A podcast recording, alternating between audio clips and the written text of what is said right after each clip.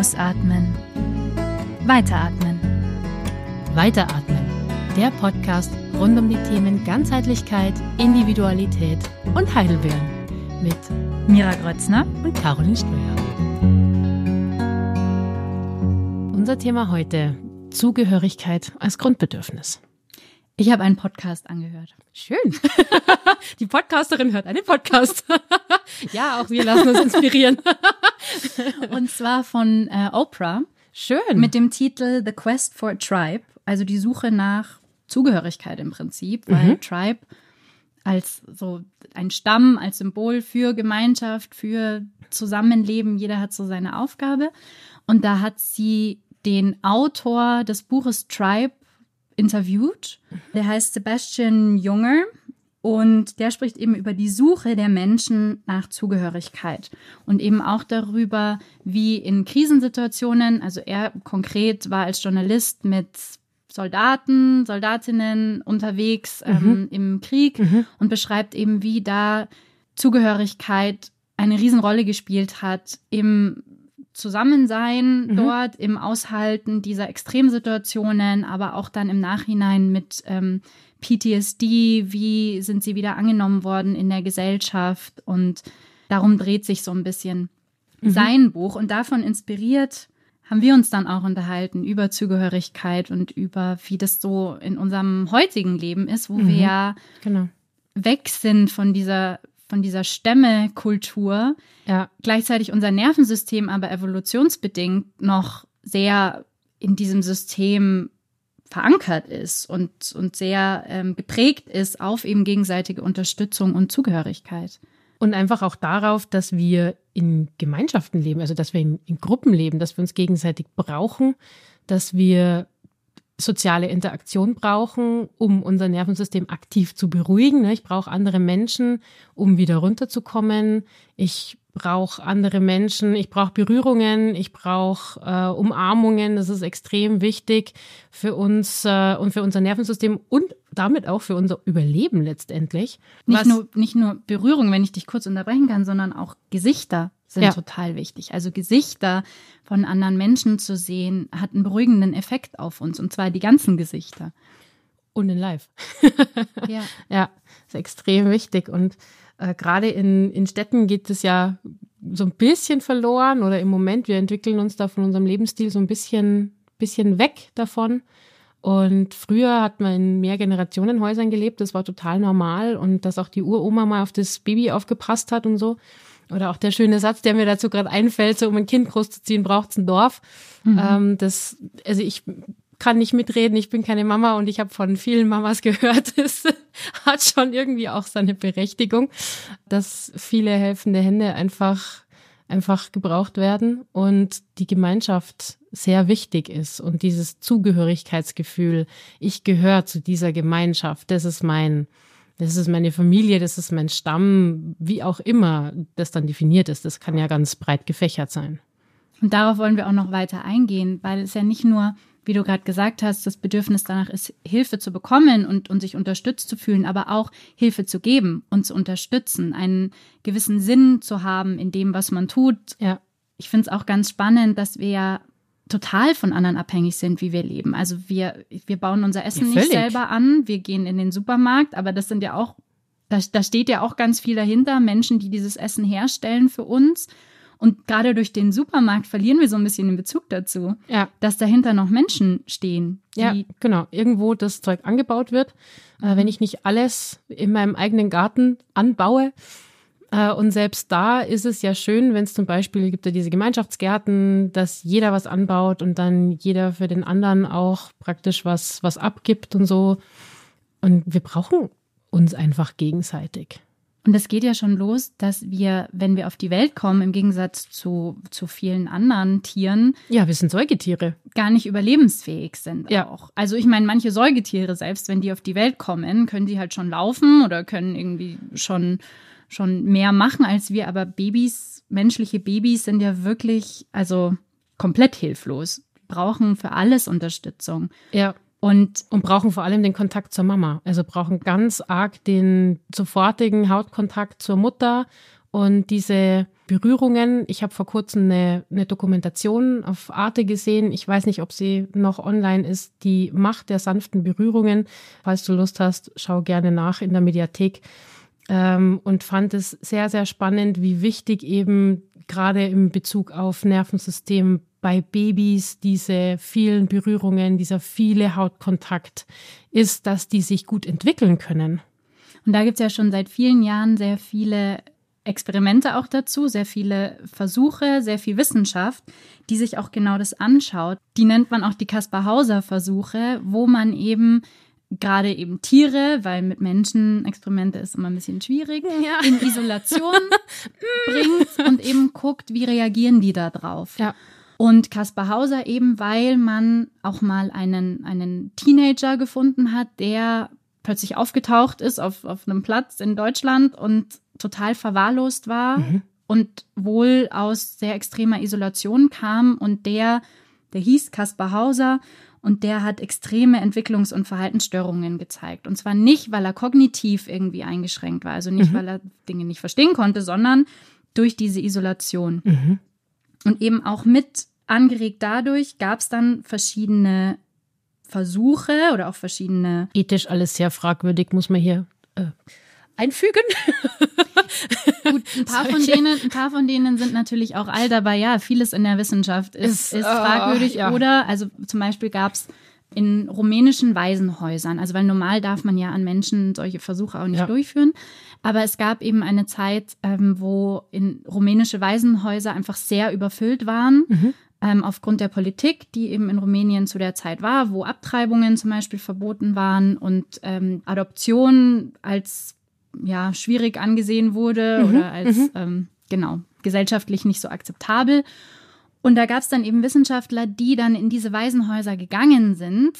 Die und, ja schon da waren. Genau, ja. wo die Kinder eben teilweise schon sehr in Isolation waren oder halt in ihren Gitterbetten zu mehreren mhm. nebeneinander mhm. und halt nur mit den Grund Versorgungen. Grundversorgungen ja. wie Essen und irgendwie Windel wechseln, aber selbst das irgendwie, schnell, da sind sie nicht hinterhergekommen ja. und äh, halt wirklich verwahrlost sind. Und man dann eben geguckt hat, man hat einige dieser Kinder dann ähm, versucht, natürlich Kinder auch äh, adoptiert zu bekommen und hat dann verglichen Kinder, die adoptiert wurden, Kinder, die noch in diesen Heimen waren und Kinder, die schon außerhalb des Heims bei, bei ihrer Familie einfach aufgewachsen mhm. sind von vornherein und hat dann die Gehirnentwicklung verglichen. Sehr spannend. Was kam da raus?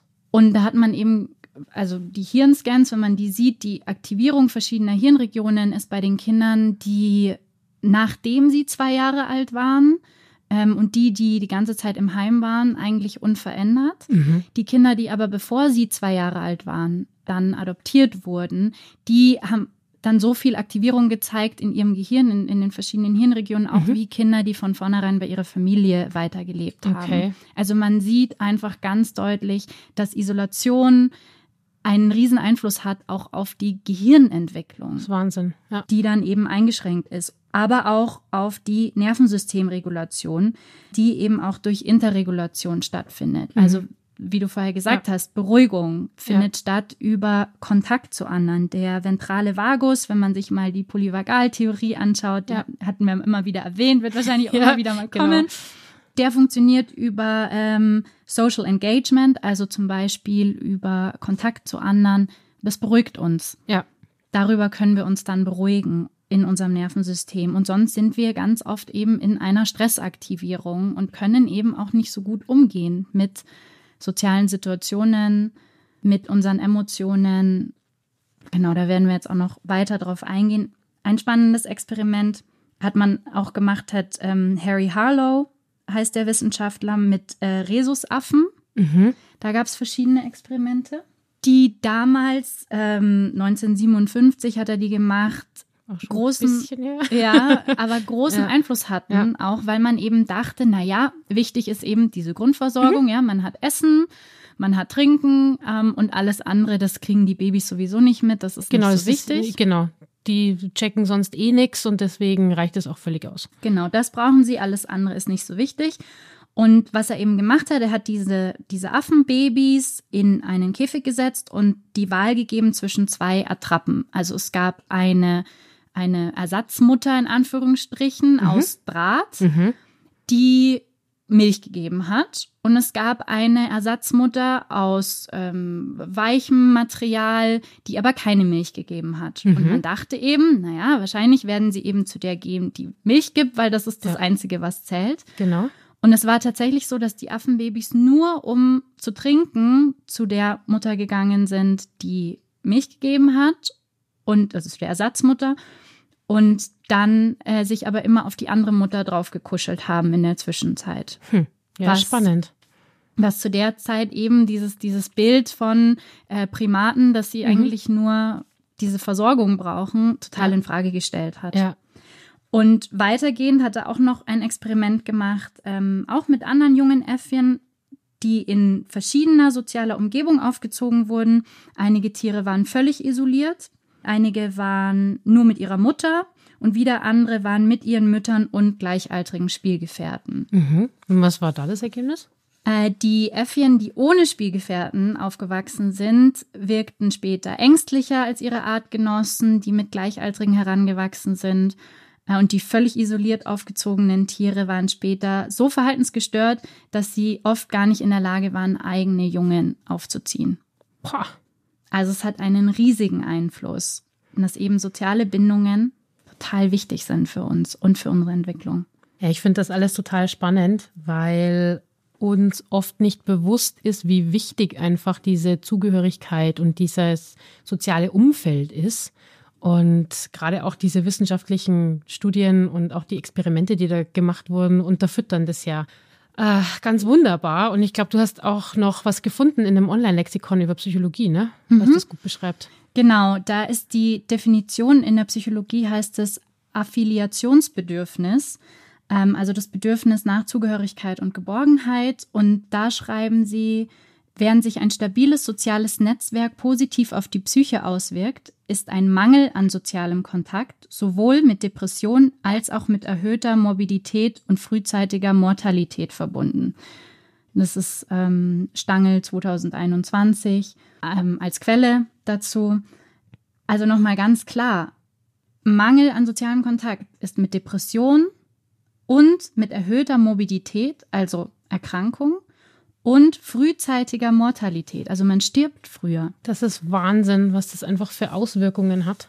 Sind wir ja auch wieder bei dem Punkt, den wir am Anfang hatten. Ne? Also dieses Gemeinschaftsgefühl, ähm, was wir zum Beispiel auch in Städten oder auch in, in Vororten oder so ähm, nicht mehr haben. Diese Vereinsamung, gerade auch Vereinsamung im Alter, ist ja auch ein riesen, riesen Thema, dass das noch mehr und vermutlich gravierendere Auswirkungen hat, als uns so bewusst ist auf unsere Gesundheit, auf unsere Psyche und auch auf die Lebenserwartung. Also ich meine, wie krass.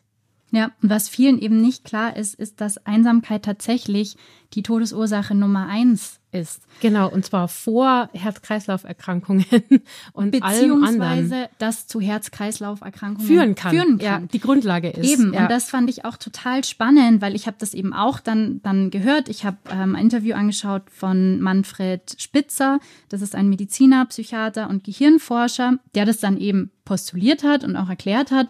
Und dann dachte ich erst, ah, stimmt das wirklich? Der hat auch ein mhm. Buch dazu ja, geschrieben. Ja. Und ich habe es dann tatsächlich nachgeforscht und da gibt es Studien dazu von 2009, 2015 beispielsweise, also auch noch nicht so alte Studien, die eben sagen, dass Einsamkeit und Schmerzen an der gleichen Stelle im Gehirn fabriziert werden. Das heißt, Einsamkeit kann körperlich schmerzen. Ja. Was man ja auch ein bisschen kennt, zum Beispiel von, von Liebeskummer. So dieses Broken Heart Syndrome. Mhm, ja. Genau, dass das wirklich auch Auswirkungen hat auf den Körper. Ja. Und Einsamkeit tatsächlich krank machen kann. Und Studien haben herausgefunden, dass durch Einsamkeit, und jetzt zähle ich mal ein paar Symptome auf. Ja, total gerne. ja, auch, ja, ich ähm, fand es auch total krass. Ja, sehr bewegt haben. Also durch Einsamkeit kann ausgelöst werden schlechterer Schlaf, die Menschen sind gestresster, Krankheitssymptome werden schlimmer empfunden. Also mhm. wenn du eine ne Grippe hast oder irgendwas, geht's dir schlechter damit als mit jemand anderem, mhm. der dann jemanden hat, mhm. der sich kümmert oder die sich mhm. kümmert und da ist. Man altert schneller. Ja. Äh, man ist anfälliger für Herz-Kreislauf-Erkrankungen und bestimmte Infektionen. Also ganz allgemeines Immunsystem ist auch geschwächt durch Einsamkeit. Und vermehrte Entzündungsreaktionen im Körper. Und das, und das fand ich jetzt auch sehr spannend, sogar schon bei empfundener Einsamkeit. Ja. Also man muss nicht mal in Isolation sein, ja. Man kann trotzdem in die Arbeit gehen und viele Leute sehen. Ja. Aber wenn man sich einsam fühlt dabei, dann löst es auch schon solche Symptome aus. Und das, das finde ich Wahnsinn. wirklich wichtig, sich bewusst zu machen, dass Einsamkeit eben auch etwas ist, was man erleben kann, selbst wenn man unter vielen Menschen ist. Und das hat dann auch diese körperlichen Auswirkungen. Ja, und Einsamkeit gibt's ja, heißt ja nicht nur, ich, ich bin Single oder ich bin verwitwet und lebe allein und äh, habe sonst keine sozialen Kontakte, sondern es kann ja auch sein, dass ich zwar einen Freundeskreis habe oder auch in der Partnerschaft bin und trotzdem mich einsam fühle. Äh, und was das für Auswirkungen hat, finde ich wirklich Wahnsinn und vor allem, dass das überhaupt nicht ins Bewusstsein der Öffentlichkeit kommt. So, es ist jedem klar, äh, wenn ich jetzt ganz allein, so, ne, die, die alte Frau, die mit, äh, was weiß ich, Mitte 80 seit 25 Jahren allein in ihrer Stadtwohnung lebt äh, und dann alleine stirbt und es keiner mitkriegt, diese krassen Stories, die man oft hört, dass, dass das Einsamkeit ist, ist jedem so irgendwie ein bisschen ein Begriff. Aber dass Einsamkeit so viele Facetten und Gesichter hat und vor allem so enorme Auswirkungen. Das finde ich, sollte viel mehr irgendwie ins Bewusstsein gelangen. Mir ist das sehr bewusst geworden, als ich für die Samaritans gearbeitet habe. Das mhm. ist eine Hotline in der UK, wo alle Menschen 24 Stunden, sieben Tage die Woche anrufen können, kostenlos und anonym. Und ähm, wenn sie in emotionalen Situationen sind. Ähm, es hat eigentlich gestartet als Suizid-Hotline, mhm. aber mittlerweile rufen da sehr, sehr viele Menschen an, die einfach sehr einsam sind. Wahnsinn. Und die einfach nur jemanden wollen, mit dem sie sprechen können. Ja. Also die wirklich nur anrufen, um eine menschliche Stimme zu hören, um vielleicht erzählen die auch nur ein bisschen von ihrem Tag, was sie so gemacht haben, ähm, rufen da auch immer wieder an. Also es gibt dann auch welche, die kennt man dann schon ein bisschen. Und ich meine, überleg mal bei so einem riesigen Land und die Samaritans ja. sind die Hotline. Ja, und trotzdem gibt es da Leute, die das als einzigen Bezugspunkt haben. Und das ist auch Prävention, Suizidprävention, wenn man sowas zur Verfügung stellt, solche Hotlines, wo die einfach mit jemandem reden können. Ja, ich weiß, ich wiederhole mich, aber es ist so wichtig. Es ist wirklich, es ist so krass wichtig. Und ähm, mir ist dann auch wirklich nochmal bewusst geworden, wie wichtig guter sozialer Kontakt ist, wie wichtig es ist, dass ich mich mit Menschen umgebe, die mir wichtig sind, die mir zuhören, denen ich auch wichtig bin. Und das müssen nicht 50 sein ja, du bist der Durchschnitt der, der fünf Menschen, mit denen du am meisten Zeit verbringst. Und ich finde, es müssen nicht immer 50 Menschen sein, ähm, mit denen man Zeit verbringt. Lass es fünf sein, lass es drei sein, lass es einen sein oder eine. Und das wirklich als echte Verbindung, dass ich in Kontakt gehen kann, dass ich auch Berührungen, ne, eine Umarmung, wie wichtig so eine ehrliche, herzliche Umarmung ist, was das ausmacht und dann auch damit wieder Prävention für unser Immunsystem, für unsere Gesundheit ist.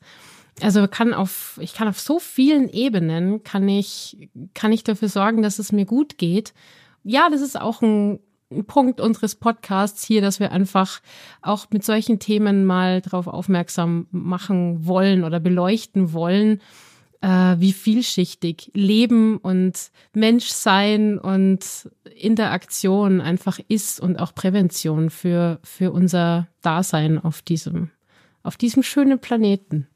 Ja, ich habe auch gerade gedacht, vielleicht könnten wir ja auch solche Hotlines, wo man eben unterstützt wird in solchen Situationen, die es auch hier in Deutschland gibt, auch verlinken in unseren Show Notes könnten nicht nur, sondern das machen wir. Ja, das machen wir, sehr gut. Ja, ja. ja. also wir verlinken solche genau. Hotlines, ähm, weil es wird zwar jetzt immer mehr, auch gerade durch die Situation, in der wir gerade sind als Gesellschaft, auch Werbung dafür gemacht, aber ich denke, dass es noch nicht jedem bewusst ist, auch wo kann ich mich hinwenden und vielleicht auch durch das, was wir jetzt erzählen, überhaupt klar wird, dass Einsamkeit ein sehr guter Grund ist, mit solchen Hotlines auch in Kontakt zu treten und man nicht denkt, mei, ich fühle mich halt jetzt ein bisschen einsam, da habe ich jetzt irgendwie kein Anrecht darauf, da anzurufen. Ja, oh doch. es ist total oh wichtig, ja. dass, dass man eben auch sieht, dass sich einsam zu fühlen auch schon ein Warnsignal ist dafür, dass man nicht an einem guten Ort ist für sich selber. Das ja. ist eben, ne? Und es ist was ganz anderes, auch mal allein zu sein. Es ist auch gut, manchmal allein zu sein, aber wenn das bei einem große Einsamkeit auslöst. Alleinsein und Einsamsein sind zwei komplett unterschiedliche Welten. Ja. So, ich kann gut für mich allein sein. Ich kann super gut äh, Tage mit mir allein verbringen. Ich verstehe mich sehr gut mit mir und fühle mich dabei nicht einsam. Und Weil gleichzeitig kann man sich auch einsam fühlen, wenn man unter vielen Menschen ist. Ja. Das hatten wir ja auch ja, schon genau. angedeutet. Also das hat erstmal gar nicht unbedingt miteinander zu tun, hat es natürlich oft, aber nicht zwingenderweise. Ja. Ich habe jetzt auch gerade noch mal dran gedacht, es gab auch eine Studie dazu, die Teilnehmende befragt hat, ähm, wie sie sich so fühlen, wenn sie sich zugehörig zu was fühlen oder eben nicht. Die Teilnehmenden, die von einem fehlenden Zugehörigkeitsgefühl berichteten, haben in der Mehrzahl berichtet, dass sie von folgenden Gefühlen dominiert werden. Sie fühlen sich angespannt, traurig, aggressiv, ängstlich, dumm, Wahnsinn. mutlos und allein. Mhm. Während diejenigen, die sich einem großen Ganzen zugehörig gefühlt haben, haben sich als fit, aktiv, belastbar und glücklich beschrieben. Ja. Also allein da merkt man, was für einen Riesenunterschied das auch ist in wie man in die Welt geht und wie ja. man dem Leben begegnet. Und wie ich fühle. Ja. Also wenn, wenn Gefühle eh oder Schmerzen zum Beispiel eh verstärkt werden, dann hat es ja einen, einen doppelten Effekt oder eine doppelte Auswirkung. Also ich, ich fühle das eh stärker und fühle mhm. mich grundsätzlich auch noch mal dümmer und äh, nicht so belastbar. Also es ist ja unfassbar, was das ausmacht. Na und vor allem, wenn du dich dumm fühlst, wie hoch ist die Wahrscheinlichkeit, dass du auf andere Leute zugehst? Ja, bei null, bei minus zwei wahrscheinlich. Ja. Ja. ja. und dann anfängst ein Gespräch mit denen zu führen ja. oder ähnliches. Ja. Ne? Also das ist auch so ein bisschen eine, eine Spirale, die dann immer weiter nach unten geht, wenn man da nicht ansetzt und merkt, oh, okay, hier läuft gerade was in, in eine Richtung, die mir nicht gut tut. Ja.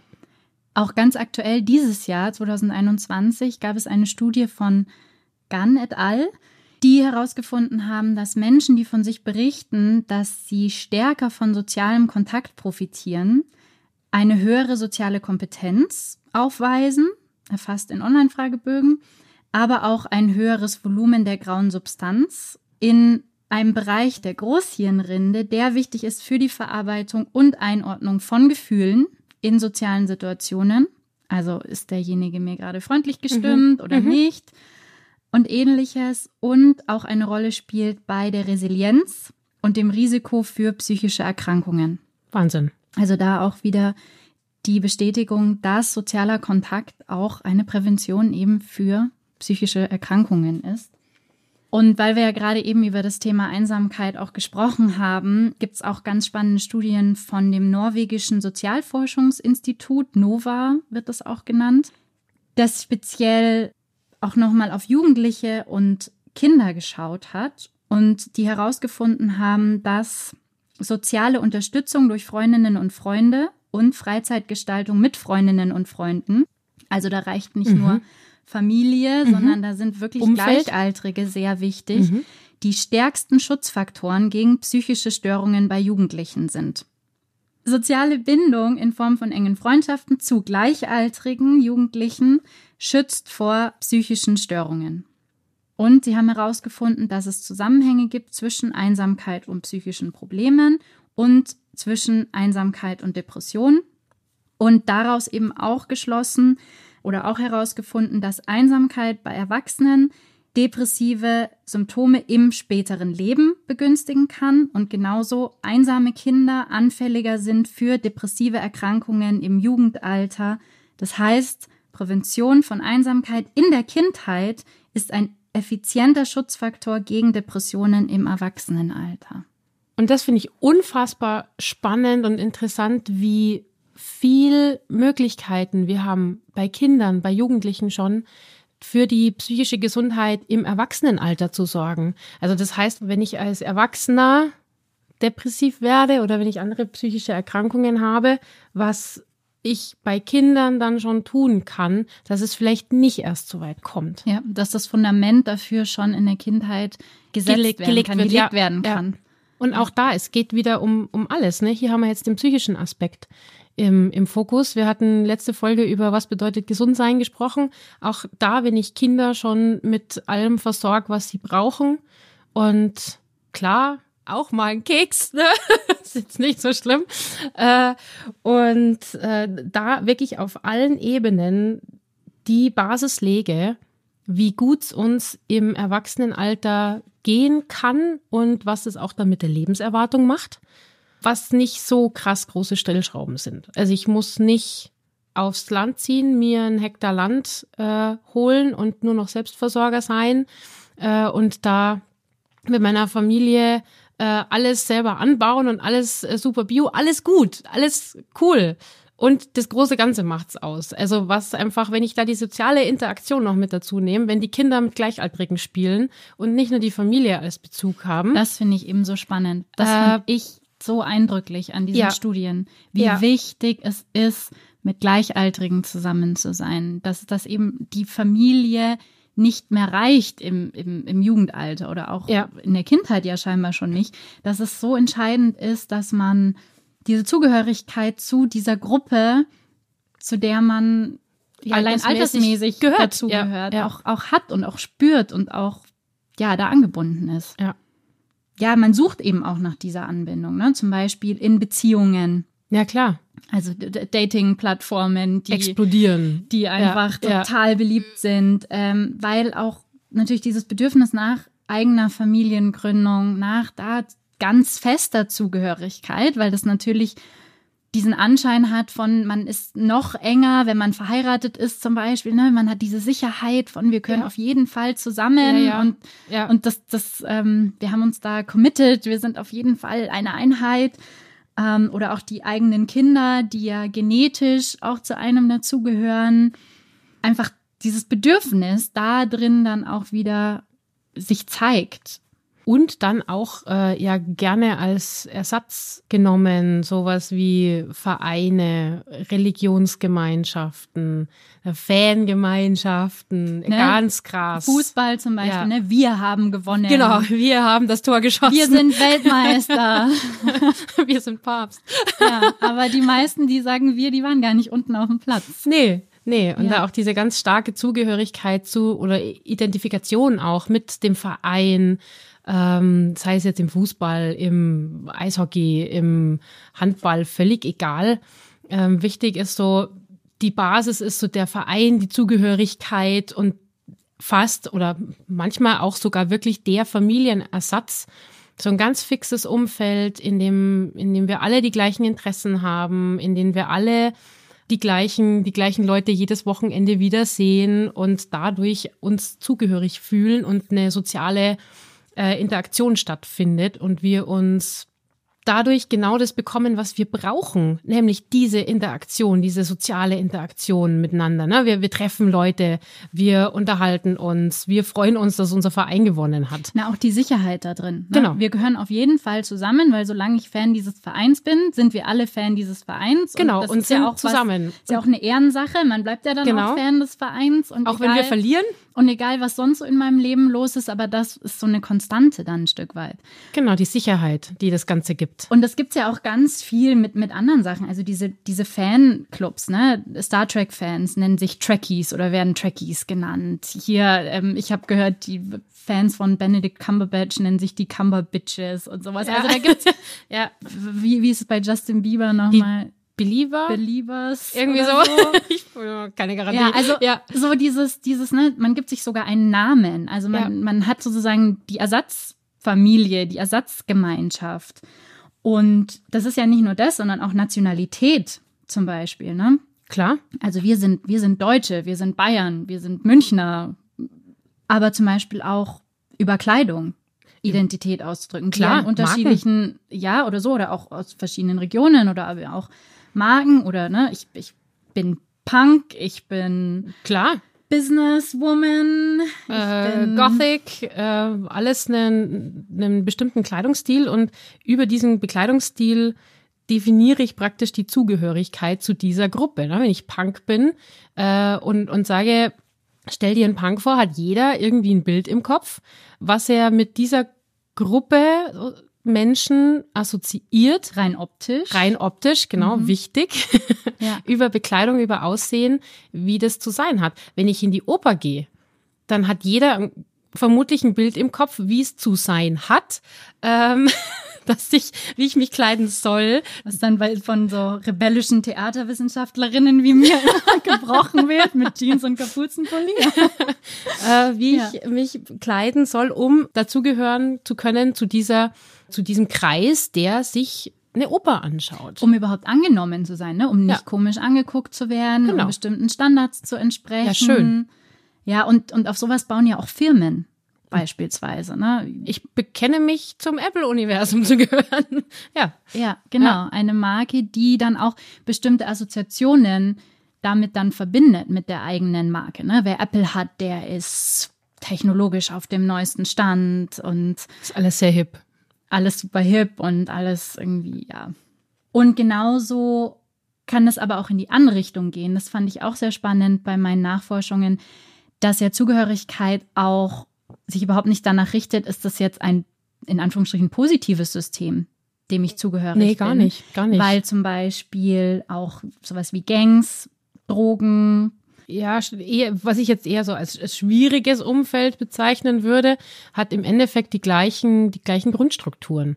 Also ob ich mich jetzt eine Gang anschließe, die jetzt ähm, von Gesetzesseiten her eher fragwürdige Dinge anstellt, das Grundprinzip der Zugehörigkeit ist das gleiche. Ich identifiziere mich mit der Gruppe, ich fühle mich zugehörig, wenn ich Autos klaue oder wenn ich Drogen nehme und schaffe mir dadurch diese Sicherheit. Ob das jetzt vom, vom Gesetzes wegen her sinnvoll ist, äh, ist wirklich in Frage zu stellen. Äh, und trotzdem, das Grundprinzip ist auch hier das gleiche. Menschen und, wollen sich zugehörig fühlen. Und das sind ja jetzt vor allem eben, ne, die wir jetzt so erwähnt haben, Sachen, die jetzt von der Gesetzesseite her irgendwie fraglich sind, aber überhaupt toxische Systeme, auch toxische Familiensysteme, zu denen wir unbedingt dazugehören wollen, weil weil es ist ja die Familie. Und man man will ja angenommen sein und wenn wenn die mich lieben, dann können mich vielleicht andere auch lieben und ähnliches und wo man dann auch in bestimmte Muster fällt, die ja toxisch sind und darüber wollen wir eh später auch noch mal mehr reden, aber das ist einfach wichtig an der Stelle auch zu erwähnen. Ja, ist nicht immer positiv, sondern eigentlich neutral, so dieses Grundmuster, das dem Ganzen zugrunde liegt. Weil Zugehörigkeit uns auch ermöglicht, uns zu identifizieren und eine eigene Identität überhaupt anzunehmen, was wieder eine gewisse Sicherheit gibt und uns überhaupt ein Gefühl von selbst gibt, eine eigene Wahrheit durch eben Bestätigung auch. Also Ne? Ja, klar. Überhaupt unsere Wahrnehmung muss immer wieder auch bestätigt werden von anderen oder wir einigen uns auch als Gesellschaft auf eine bestimmte Wahrheit oder auf bestimmte Umstände, und Zustand. Ja, überhaupt, wenn das, was man so denkt über die Welt, immer wieder negiert wird, man immer wieder gesagt bekommt, es stimmt nicht, dann verliert man auch dieses Gefühl für die eigene Identität, für die eigene Wahrheit, für die eigenen Werte. Also es ist unglaublich wichtig für, für uns als Menschen, für unser Sicherheitsgefühl, in einer Umgebung zu sein, wo wir Bestätigung finden und Identität uns aufbauen können. Und das führt, kann sehr positive Effekte haben, kann aber auch zu vielen Schwierigkeiten führen. Ja. Und eben Firmen nutzen sowas auch, haben Sie ja schon erwähnt, über Werbung, über, aber auch bei ihren eigenen Mitarbeitenden, um sie eben an das Unternehmen zu binden, über eben genau solche Werte, die dann assoziiert werden. Ne? Da ist spannend, da gab es ja bei, ich glaube, Ronaldo war das, bei der, bei der letzten Fußball-WM. Mhm, der die Coca-Cola zur Seite gestellt hat. Der die Coca-Cola zur ja. Seite gestellt hat, ne? Weil, weil das eigentlich ein totaler Werbegag ist, dass man sagt, man stellt eine Cola, die ganz offensichtlich voller Zucker ist und nicht das Gesündeste, was man so trinken kann, zu einem Symbol für Gesundheit, für Sport, für äh, Fairness, Fitness und, ja. und stellt es dahin, weil wir in unserem Gehirn die Assoziation machen, ah, das gehört zusammen. Klar. Aber dadurch, dass er das gebrochen hat, also diesen natürlichen Mechanismus von, wir bringen zwei Dinge, die eigentlich nicht zusammengehören, in Kontakt zueinander, eben als Marketingstrategie, ja, hat es dann nicht mehr so funktioniert, beziehungsweise wurde überhaupt erst in Frage gestellt, was ähm, wir sonst bewusst eigentlich nicht wirklich machen, sondern das geht gleich in unser Unbewusstes. Ja. Wir sehen die Cola und denken, ach Cola, wenn Ronaldo Cola trinkt, dann kann es ja nicht so schlimm sein. Dazu allerdings, der Firmenpurpose von Coca-Cola ist to refresh the world and make a difference. Das heißt, die Welt zu erfrischen. Das ist der Purpose von Coca-Cola. Das heißt, wenn ich Sport mache, ne, wenn ich mich 90 Minuten auspowere auf dem Platz, dann möchte ich mich erfrischen und trinke eine Cola. Das tut mir gut. Und diese Dinge so in Verbindung zu bringen, völlig egal, ob da jetzt Zucker drinnen ist und äh, das eigentlich nur aus Zucker besteht, ähm, das finde ich total witzig, weil das perfekter kannst du eine Marke nicht platzieren mit dem, was die Firma darstellt oder wofür sie, wofür die Firma steht. Also es ist eigentlich ein grandioser Marketing-Coup. Beziehungsweise welche Assoziationen sie wecken wollen in den Menschen. Genau, also sie beschließen ja, ihr Purpose ist to refresh people oder refresh the world und das ist perfekt umgesetzt. Indem, dass ich das vor den Fußballer hinstelle. Und das dann zu brechen, als Ronaldo, mich hinzustellen und sagen so, nö, ich nehme das und stelle das weg, ist, ist schon ziemlich, ziemlich cool. Und das muss man sich auch leisten können. Oh ja. Das könnte nicht jeder Fußballer oh nein. machen. Und viele Unternehmen machen das ja auch im Zuge von Greenwashing. Äh, wenn man davon schon mal gehört hat, das äh, lohnt sich auch mal nachzulesen. Ähm, darauf gehen wir jetzt aber, glaube ich, nicht. Nee. Wir gehen nicht noch tiefer Nein, in das, das Rabbit Hole der, der Marketingstrategien. Ja. Ich denke, es ist wichtig, ein Bewusstsein dafür zu haben.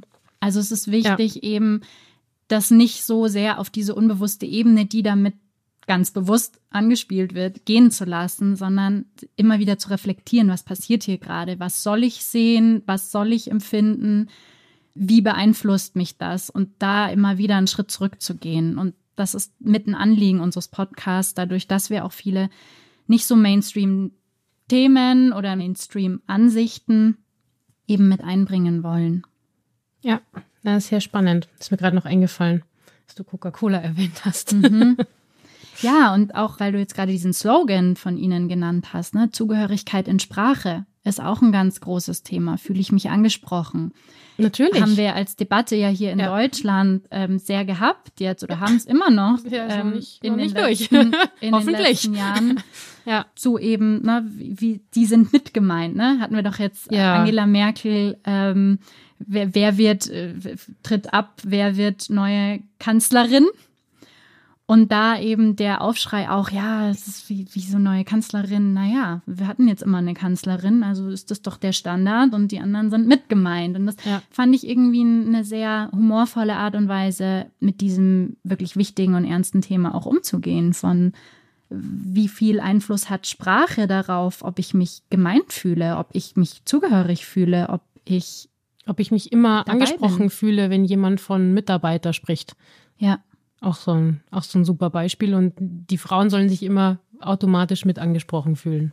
Und wehe, du drehst es um. Wehe, du drehst es um und sagst dir Bundeskanzlerin. Dann hast du den Riesenaufschrei. Da ist noch ein weiter Weg zu gehen.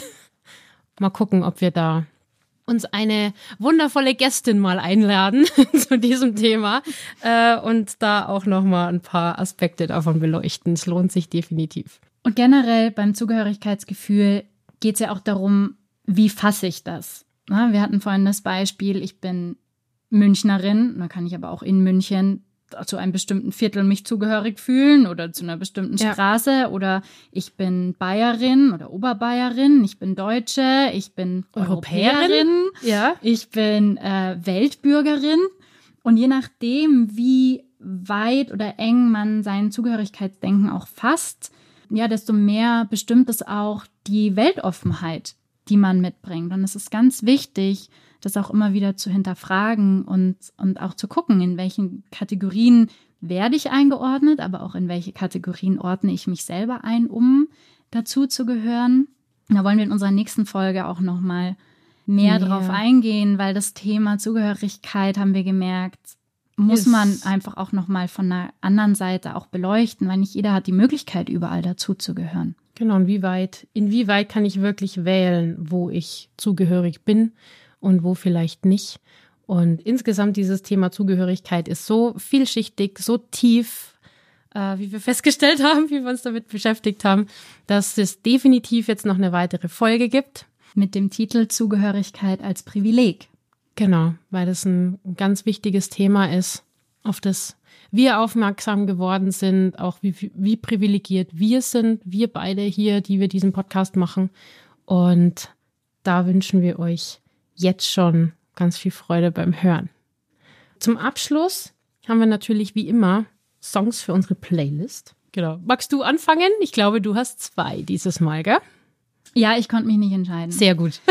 Also Zugehörigkeit vor allem, weil es so komplex ist und weil man es von so vielen Seiten anschauen kann. Es gibt ja ganz viele Liebeslieder, wo ja. es um Zugehörigkeit geht. Es gibt viele Punk-Songs, es gibt ähm, Rap-Songs, es gibt so viel aus so vielen verschiedenen Musikrichtungen.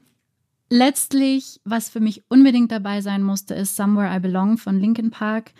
Das war in meiner Jugend so die Hymne für Zugehörigkeit, für sich ausgeschlossen fühlen, für ähm, dieses Gefühl, danach einen Platz finden zu wollen, an den man gehört, was glaube ich eh so dazugehört zur Jugend, dass man irgendwie nicht so richtig weiß, wer man ist, aber irgendwie schon so viel Gefühle dazu hat und Somewhere I Belong von Linkin Park wird auf jeden Fall von mir auf die Playlist kommen. Sehr cool, sehr cool. Ähm, die Playlist wird sehr vielseitig. ähm, also mich hat in Vorbereitung auf diese, auf diese Folge das Thema Einsamkeit wirklich sehr ähm, überrascht, muss ich ganz ehrlich sagen, wie viel Einfluss das auf unsere, auf unsere Gesundheit, auf unser Sein hat. Und von mir gibt's dazu ein Statement für, für Liebe zwischen Menschen und nicht nur in Partnerschaften. Ich hätte gerne The Nearness of You von Nora Jones, weil es mir einfach unfassbar wichtig ist, dass wir uns mit Menschen umgeben, die mich wirklich sehen, die mir wirklich zuhören, die mich ganz ehrlich und herzlich umarmen und die sich wirklich für mich interessieren und wissen wollen, wie es mir geht und ich damit meiner Gesundheit und meinem Nervensystem so gut tun kann und mir sogar ein längeres Leben dadurch ermöglichen kann. Und das fand ich so mindblowing, äh, diese Erkenntnis. Und The Nearness of You ist dafür perfekt, wie ich finde. Ich habe also also noch einen zweiten Song. Sehr gut. Ich mag und Entscheidungen. und zwar wird das eine Coverversion werden von How to Save a Life, was ursprünglich von The Fray ist. Ja. Ich fand sehr bewegend, die Geschichte dazu zu lesen, weil da geht es um einen Jugendlichen, der in einem, einem Camp war, wohl mit dem Leadsänger und der sehr viele Probleme hatte schon und sehr gekämpft hat mit dem Leben und die Reaktion seines Umfelds darauf war, wenn du nicht das und das aufhörst, dann haben wir nichts mehr mit dir zu tun oder dann wollen wir nicht mehr mit dir sein. Und er hat es wirklich empfunden als ein, ein, ein Schrei nach Unterstützung und ja, wirklich die Not gesehen da drinnen und in dem Lied geht's eben genau darum. Und ja, vielleicht, wenn ihr ein bisschen auf den Text achtet, ähm, seid ihr vielleicht ähnlich berührt davon wie ich. Dann viel Spaß beim Songs hören. Danke euch fürs Zuhören. Lasst uns gerne auf Instagram von euch hören, wie es euch gefallen hat. Was wir eure Erfahrungen auch sind mit diesem Thema, weil wir wollen das auch einbringen können. Wir wollen auch auf die Sachen eingehen, die euch wirklich interessieren. Wir haben ja vieles auch angeschnitten, auf was wir auch noch tiefer eingehen wollen. Und wenn wir da von euch ein bisschen Feedback bekommen, was euch interessiert, dann können wir das auch mit einbringen. Und auch für Themenvorschläge sind wir natürlich sehr offen. Also wenn, wenn ihr irgendein Thema habt in diese Richtung, dann gerne her damit. Und wir schauen, ob wir das da auch von verschiedenen Seiten mal beleuchten können. Vielen Dank fürs Zuhören und viel Bis Spaß bald. bei Folge 2.